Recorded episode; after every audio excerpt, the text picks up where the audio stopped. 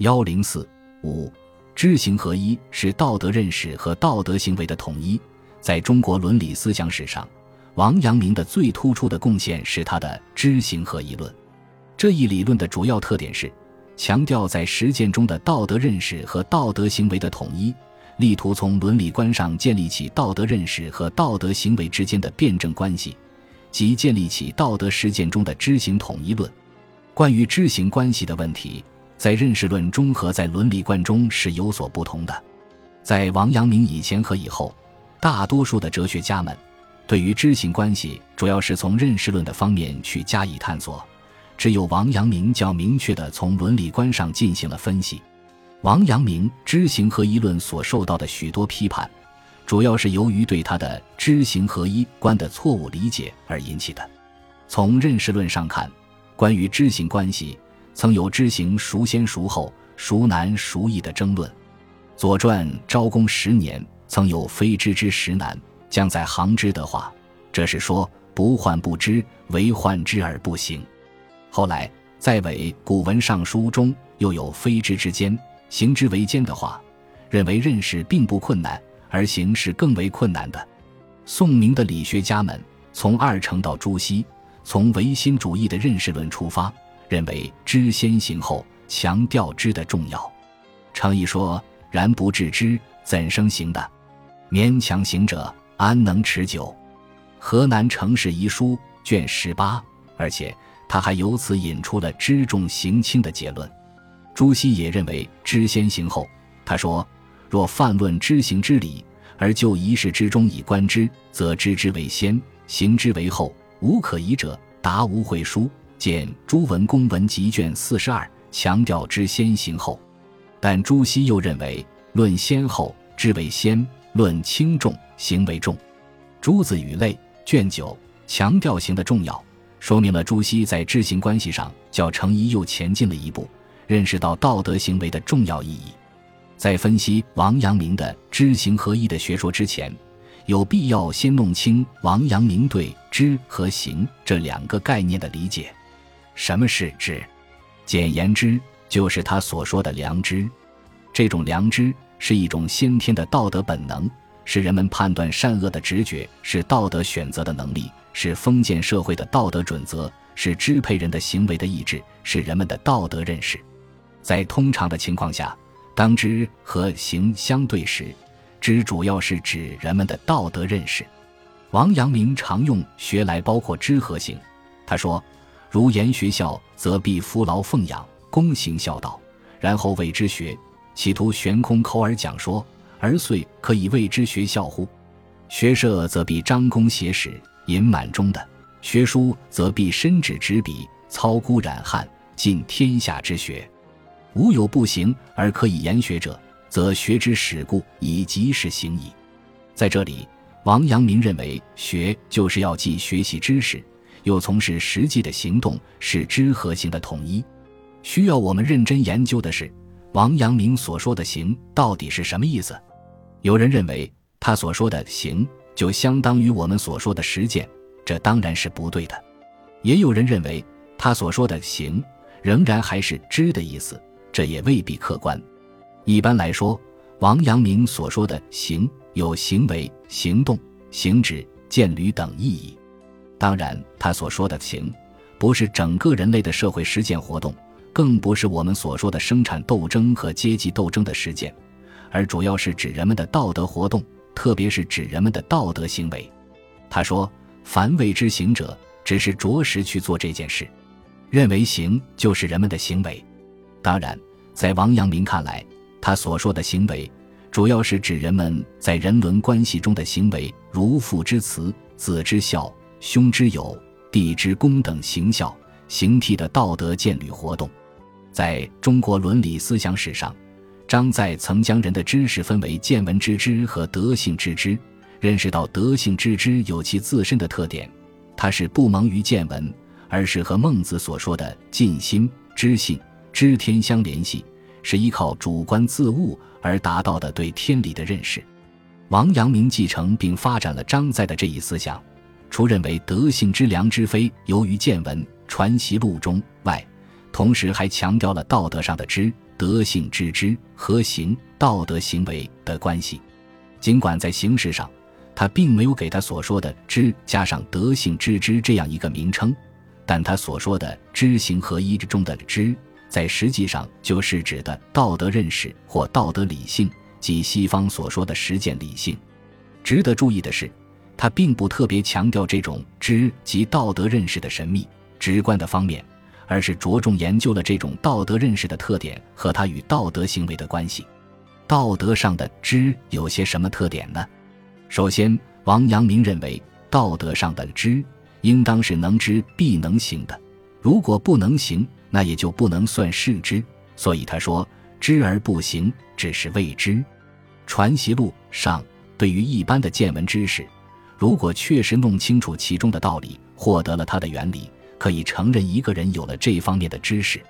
但伦理道德上的知和那些必须由人的感觉亲自体验的知相比，有自己的特点。他说：“就如称某人知孝，某人知地，必是其人已经行孝行地，方可称他知孝之地；不成，只是晓得说些孝地的话，便可称为知孝之地。”同上，这就是说，一个人尽管熟读了圣贤之书，明白了当孝当悌的道理，甚至可以背诵给别人听。好像掌握了孝悌的知识，如果不能照着去做，这又怎么能算懂得了孝悌的知识？那些伪言矫行、道德败坏、知识愈广而人欲愈资、财力愈多而天理愈弊的人，又怎么能算是有了道德的知识呢？如果一个人只是把圣贤所讲的关于孝亲的道理背诵的滚瓜烂熟，而实际上却去虐待、打骂自己的父母，这又怎么能算他有了孝的知识呢？因此，在人伦关系中，在人的道德行为中，如弑父之孝、弑君之忠、交友之信、治民之仁等，如果只是知而不行，那就只是未知。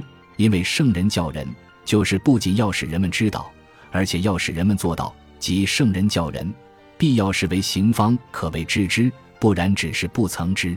所以，不能行的知。也就不是知了。其次，伦理道德上的知的另一个特点是，在学习这种知识时，本身就应当和人们的见履相结合，否则也就无法学到这种知识。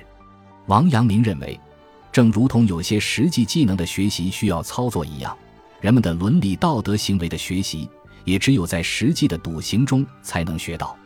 他说：“夫问思辨行，皆所以为学。”未有学而不行者也。如言学孝，则必服劳奉养，躬行孝道，然后谓之学，企图悬空口而讲说，而遂可以谓之学孝乎？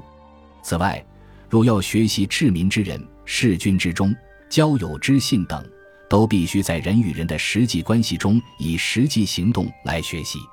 所以，王阳明认为，为学的目的不是要去学习许多圣人所晓得的知识。而是要在实际的见履中学习圣人的品德。他针对时弊批评那些不去身体力行圣人的遗训，而图避经节力，从册子上钻研，名物上考索，行迹上比拟的不良学风，在当时也是有其合理因素的。第三，在王阳明看来，道德上的知是一种决心要行的意志，这就是他所说的知识性的主意。道德上的知。不但是为了要去行的，而是决心要照着去行的。在这里，王阳明把主意及意志包含在知的内容之中。任何一个道德行为，都必须是一种自觉、自愿、自责的行为，都必须先有意志，然后才能有行动。这里的知，已经不仅仅是一种认识，而是一种主观的信念，一种决心的选择，即王阳明所说的主意。一个人之所以能够对双亲服劳奉养，就是因为他由知识而形成情感，由情感而形成意志，并最后由意志而付诸行动。王阳明说知实行的主意，说明他所说的知已经是一种利益要去行动的志愿，并不是一般人们所说的知识。知和行是什么关系？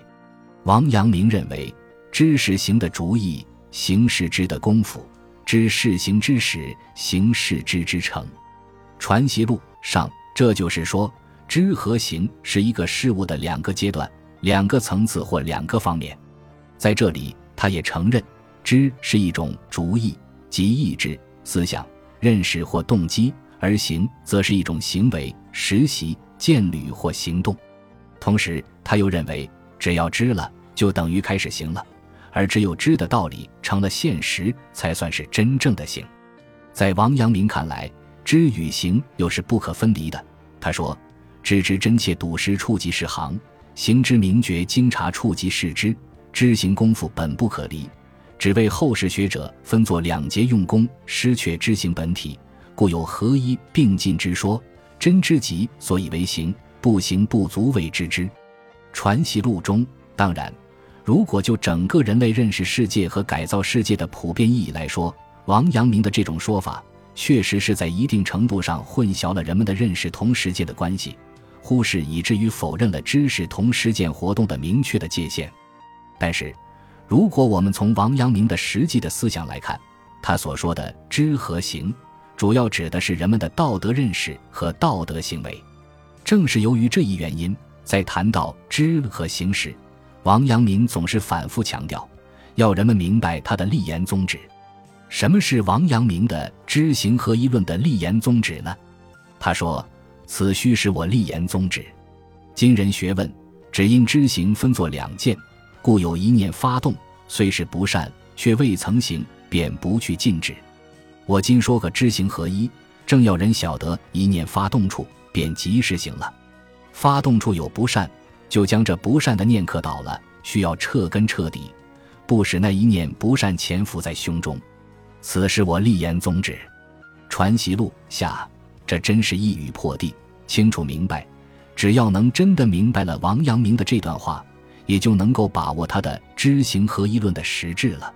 从历史背景来看，王阳明提出知行合一和致良知，其主要目的就是要针对程颐、朱熹所提倡的在伦理道德上的知行。